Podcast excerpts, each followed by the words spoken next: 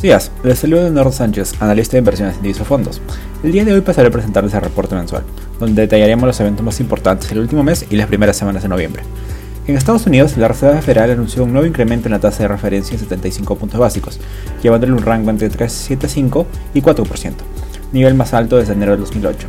Es indudablemente tendrá repercusiones en el desempeño económico y financiero de diversas empresas y hogares norteamericanos, al encarecer el costo de los préstamos futuros.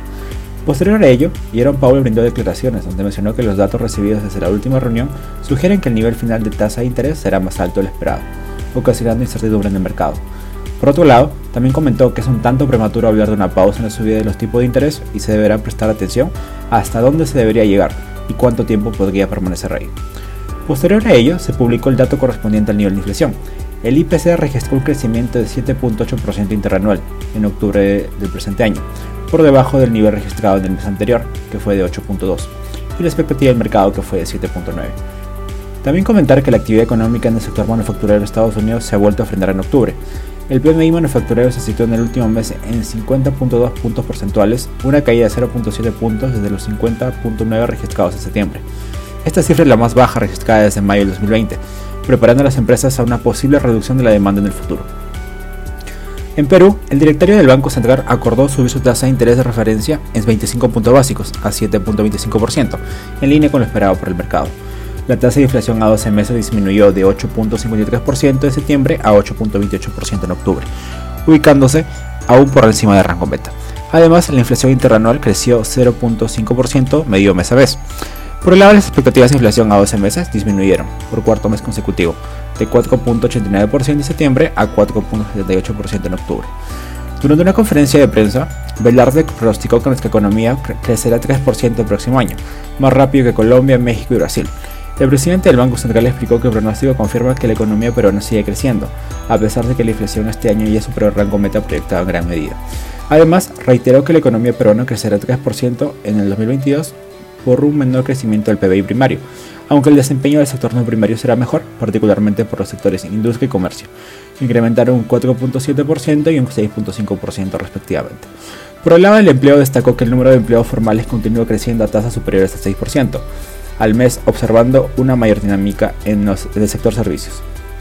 Por último, a mediados de octubre, la clasificadora de riesgo Fitch Rating rebajó la perspectiva crediticia de Perú a negativa, desde estable, la agencia mantuvo su calificación de incumplimiento de moneda extranjera a largo plazo en BBB, el último nivel de grado de inversión.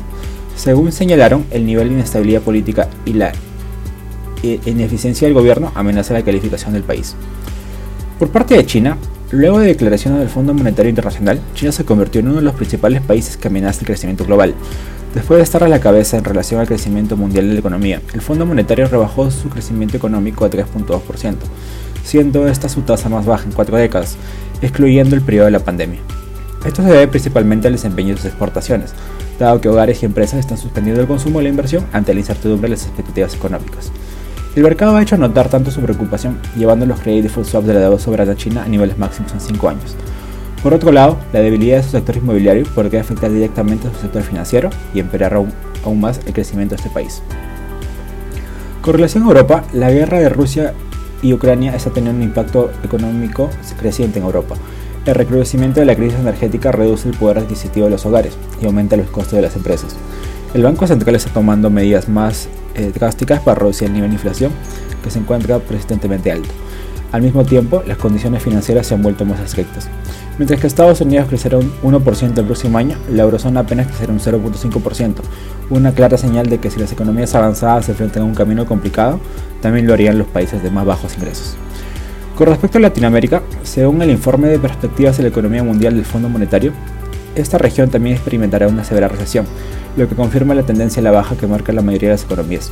Se prevé que la región crezca un 3.5% este año y solo un 1.7% en el 2023. Con relación a los fondos mutuos que administra Diviso Fondos, en la última reunión de política monetaria, el directorio del Banco Central de Reserva acordó elevar la tasa de referencia a 25 puntos básicos, llevándole a un nivel de 7.25%.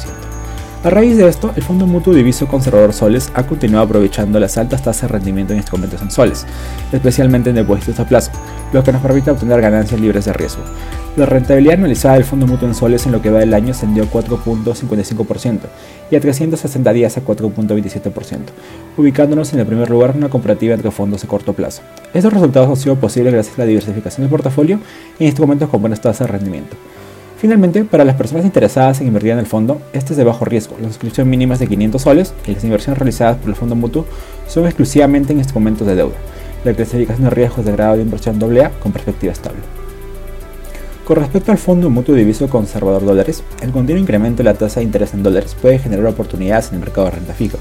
Si bien es cierto, la deuda corporativa tanto investment grade como high yield durante la última semana del mes de octubre se vio comprimida, situación contraria se ve en países emergentes. La tasa de interés a dos años sensible a la política monetaria llegó a un nivel de 4.7%, ampliando aún más la inversión en la curva, una señal preocupante en términos de perspectivas económicas. El rendimiento a dos años se ubicó en su nivel más alto en más de 15 años.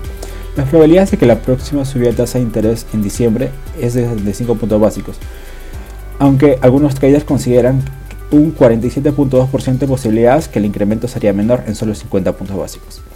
A raíz de esto, el Fondo Mutuo Diviso Conservador Dólares actuaba por posicionarse en instrumentos de corta duración, debido al esperado incremento de las tasas de interés en esta moneda. Además, la allocation del fondo pondera activos de riesgo medio que puedan ofrecer diversificación, mejora el rendimiento del fondo.